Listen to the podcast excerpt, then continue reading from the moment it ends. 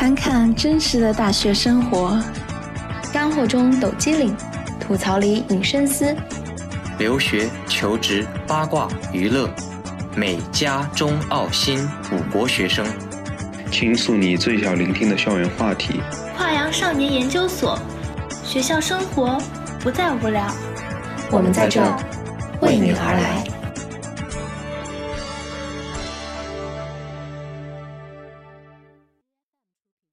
欢迎来到跨洋少年研究所，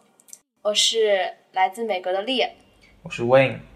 那么今天这期嘉宾呢，呃，请到了一位非常大神的嘉宾，对，叫瑞，欢迎呃瑞跟大家来介绍一下自己。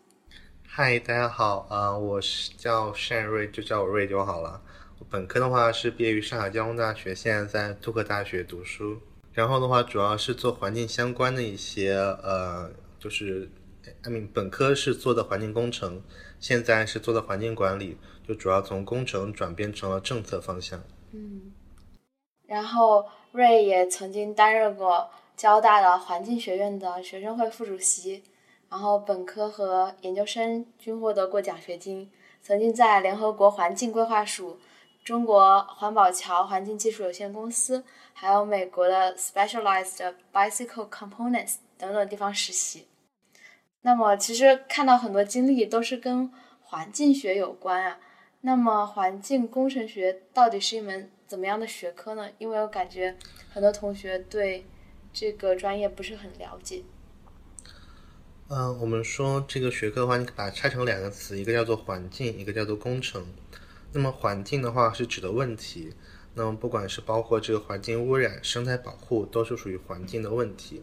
那么工程是用来解决这个问题的手段，所以说环境工程主要是用工程的手段去解决环境的问题。更细致的例子的话，比如说，呃，家里的空气净化器是怎么造的？那么工厂的这些这个废气的处理、废水的处理，那么自来水厂的设计都是和环境工程有关。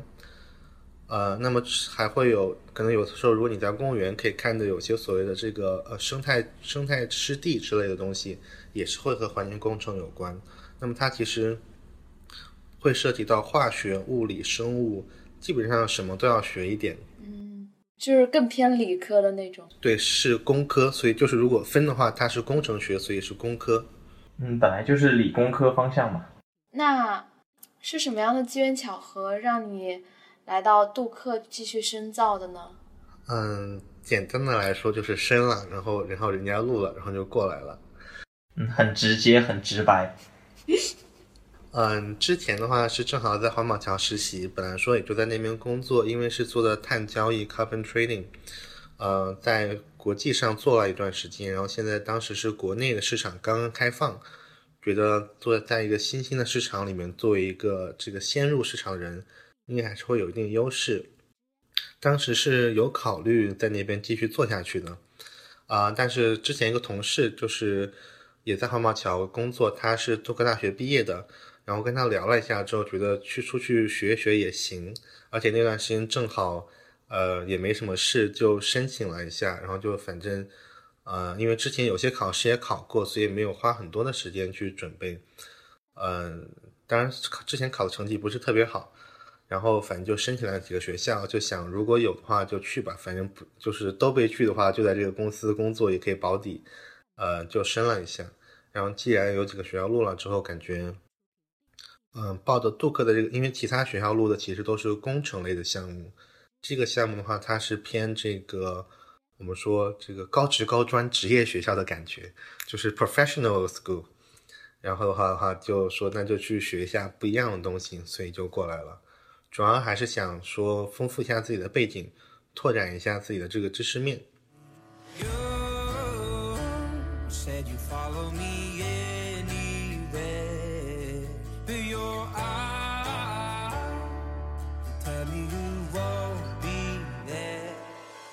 曾经观摩过你的简历哦，知道你的活动是一整张纸都装不下的，对，经常要备好几份简历的那种。呃，之前在简历上面有看到有一个斯坦福大学的下校的项目，请问你觉得下校到底是对本科生到底是有帮有没有帮助呢？嗯，就是你再说有没有帮助，我不知道它的这个背景是什么。就是说，你可能首先要有一个目的。嗯如果你没有目的的话，我很难评判这个东西对你来说到底有没有所谓的帮助。因为有些人去下校就是想玩一玩，嗯，有些人去下校是想要一下推荐信。呃，我去下校呢，呃，当时还没有想好要不要出国，就先去感受一下。嗯嗯，然后正好学校有个项目能够 cover 一部分的这个呃开销，嗯所以想既然有这个学校愿意出这个钱，就帮他花掉吧。然后，嗯，就去了。去了之后呢，其实也就，嗯，主要是多了解一下别人在学什么，别人关注的点是什么。嗯，当时也拿到了一份这个推荐，呃，就是当然他没有说是做科研，是去 IBM 工作实习。然后的话是一个呃，就是就是叫什么 guest speaker，嗯、就是请请过来的演讲的嘉宾，一个老爷爷是 IBM Smart City 的一个 CTO。然后的话，嗯、就是说他会给你很多这样的机会去接触一些学界的、业界的人。然后你之后想怎么发展，你都可以根据你自己的需求，呃，去和他们多了解一下，多沟通一下。那么他们也非常愿意把给一些年轻的学生多指点一些机会，多告诉一些，呃，我们说职业发展的建议。那么不管是说在科研领域发展，还是说在这个商科，还是说在其他地方，多跟他们交流一下，总归是好的。而且对于像这样全球性的公司，呃，他们的 network 都是全球的。就我跟他聊了之后，他把我，我一开始说想去非洲，没有去过非洲，他一开始就把我推到这个呃内罗毕的公这个办公室去了。但后来想一想，可能去起来还是太困难，让他又把我推到上海的办公室。呃，上海的办公室呢是在张江，但是我当时呢是在闵行，每天去也特别麻烦。后来就跟那边的人聊了一下，参观了一下，也没有去。现在想一想，可能还是比较遗憾的。嗯，就是还是应该去离自己比较方便的地方。嗯，对，当时主要是比较懒，然后嗯，因为他做的是这个 business analyst，就是他虽然是从工科背景出身，但做到后来主要做这个嗯 business strategy 这样的一些东西。嗯，所以的话，他推荐的部门也都是做这个 B 呃做 BD 的 business development 的部门。当时其实没有往这个方向去想，嗯，就就这样，反正就认识一下、结识一下也还不错。像这样的 network 的话，在之后的话也会有帮助。像我之后有的时候参加比赛也会去找他请教，他也会比较非常 nice 的给一些反馈和建议。嗯在这个只是举个例子，意思就是说在下校你可以认识到很多不同的人，有很多这个呃平常接触不到的机会。因为像这样的有些嘉宾，他可能呃就是放假的时候过来讲一讲，平常上课呢他可能不来讲。当然也有些人是上课来讲，但是下校的时候不来讲。但是总之去多了解、多体验一下、多接触一些人，嗯、在我看来的话是非常有帮助的。You fly when your dreams come alive, you're unstoppable. Take a shot, chase the sun, find the beautiful. We will glow in the dark, turning dust to gold, and we'll dream impossible.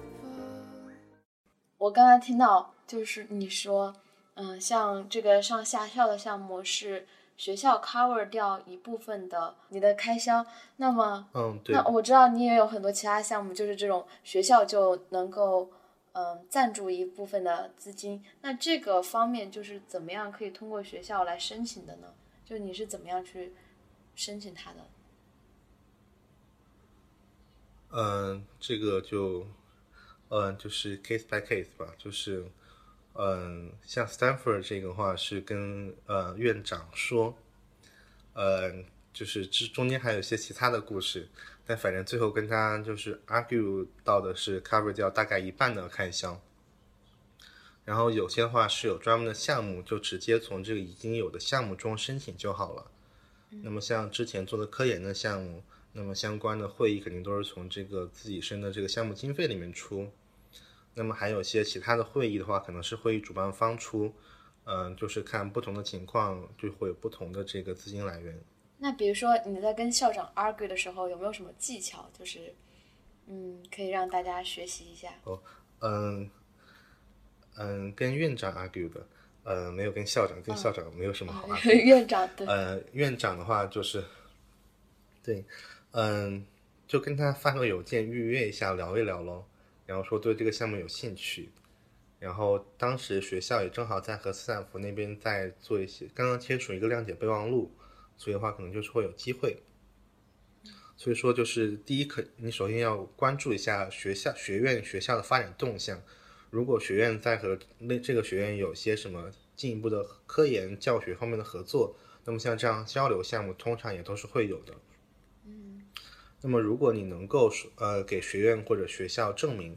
你去这个交流项目是可以给学校增加一点点价值的，呃或者说做出好好的表率的，那么学院和学校也当然愿意送你出去。呃，他们一般都还是有钱的，就是看这个钱花的值是你要展不值得而已。示出你自己的 passion，就是你对这个项目很嗯，到具体的这个呃 technical 的一些沟通的技巧的话，就看不同的人了。有呃，因为因为这个项目其实是从我第一次找这个院长到后来我去就是嗯就是这个钱落地，中间其实换了一任领导，导致我中间沟通的呃就是不是特别的顺，有一点小的波动。但是反正对不同的人，有些人就比较和蔼，就不是特别的打官腔，就是学者型的，你就跟他聊一聊就好了。有些人呢，可能有确实是我们说比较讲究形式主义，会会会有一些我们感觉到的官僚主义在这里。那么他可能会用不一样的方式，可能多花些时间再去跟他做一些其他方面的沟通，主要看他想要什么。呃，这不管是和这个老师沟通，还是和这个客户沟通，基本上都是找一下他的需求，然后看一下能不能满足他的需求，找到一个共同沟通的基础。那么有一个共同的一个我们说呃目标，就是共同的利益的目标，这样子的话可能会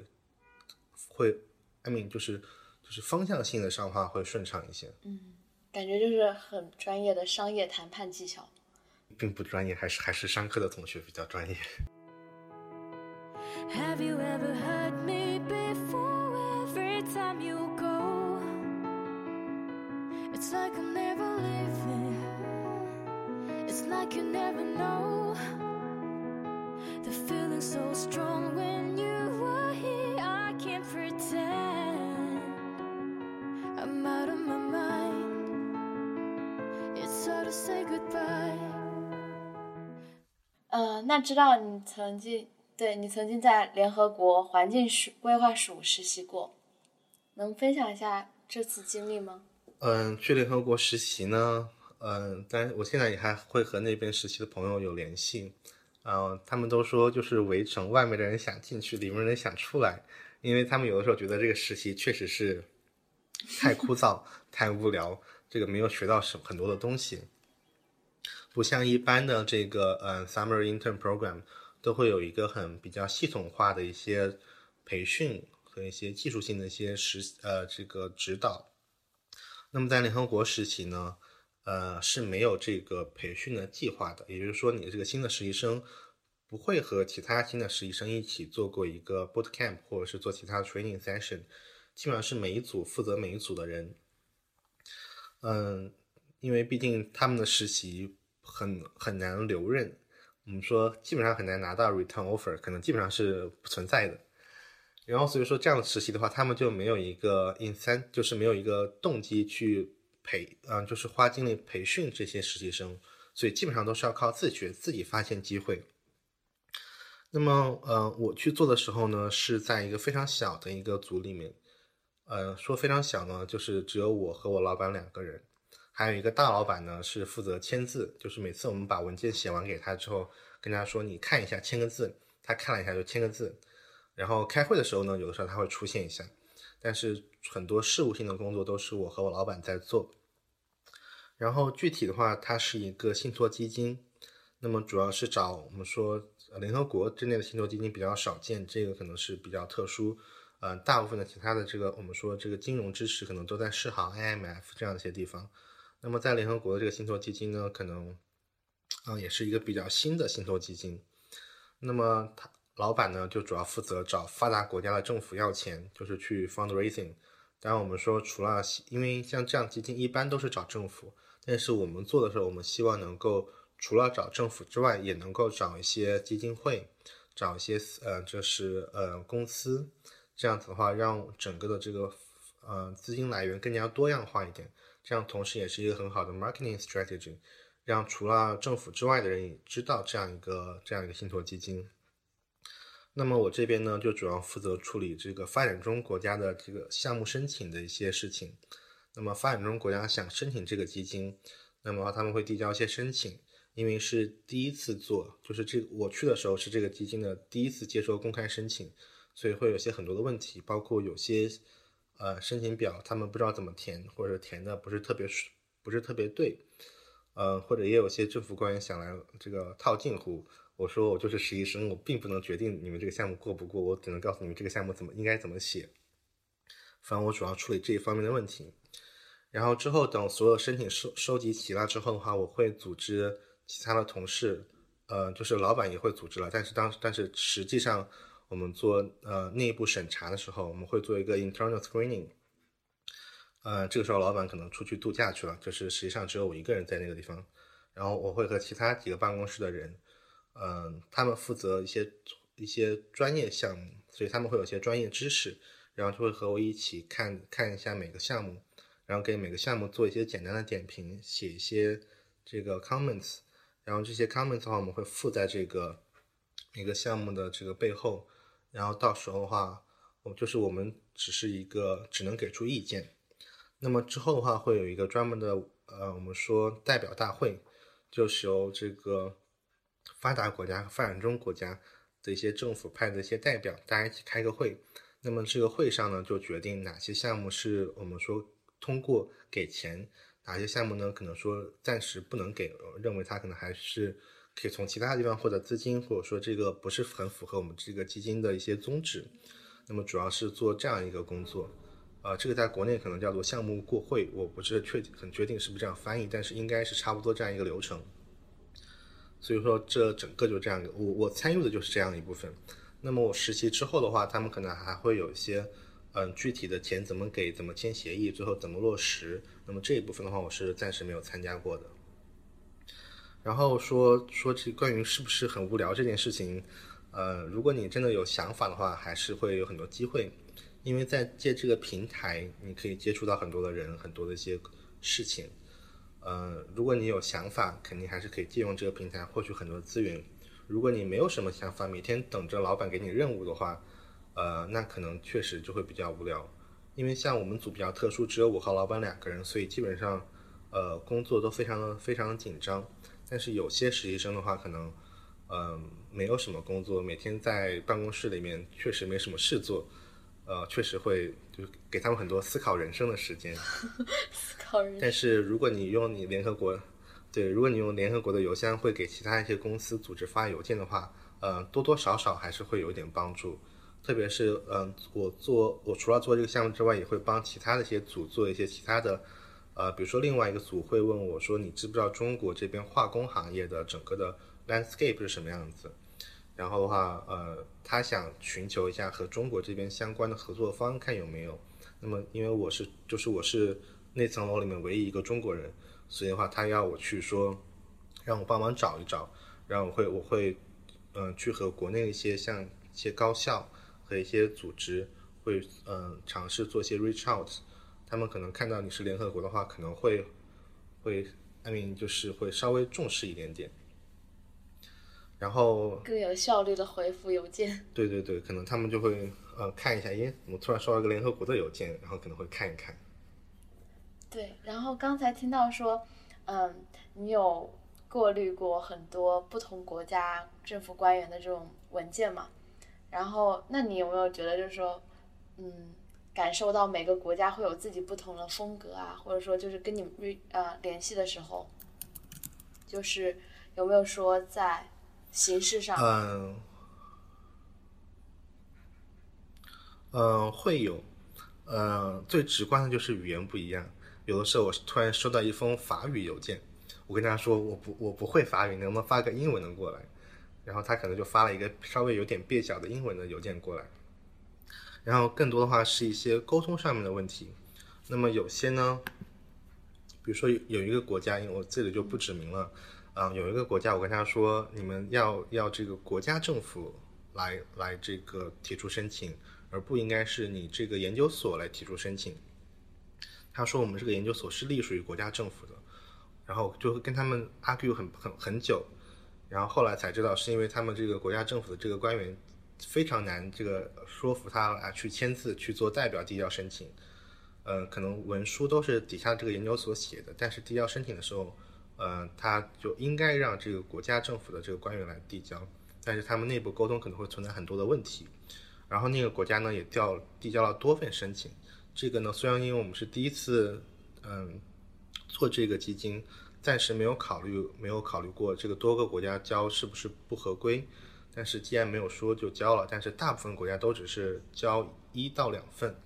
那是因为就是国家政府可能都是由这个部门管的，那么他只会递交一份，但这几个国这个国家呢，它递交了很多份，呃，我们虽然也都是每份都看了，但确实是说他们可能内部协调没有做好。那么还有一些国家呢，是由于可能是我们说这个能力有限，他们是外包给，比如说这个呃联合国环境规划署的这个地区公司，就是 regional office，然后 regional office 帮他们写的这个申请。那么这个时候呢，他们有的时候就会，比如说，呃，直接跟我们视频说要聊一下，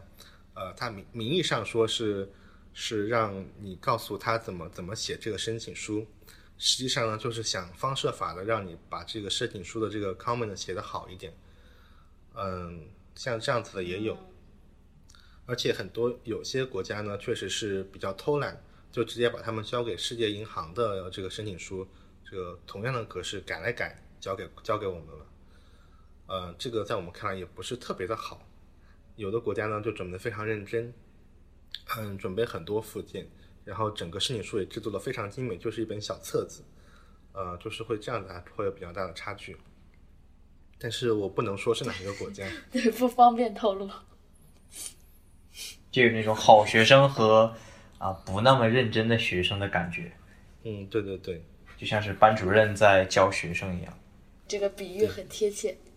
啊、非常谢谢瑞。如果觉得节目还不错的话，请点击屏幕下方关注我们的节目，还有微信公众号“跨洋少年研究所”和微信微信号 “kysn 二零一七”和我们交流互动。那么下期节目我们不见不散。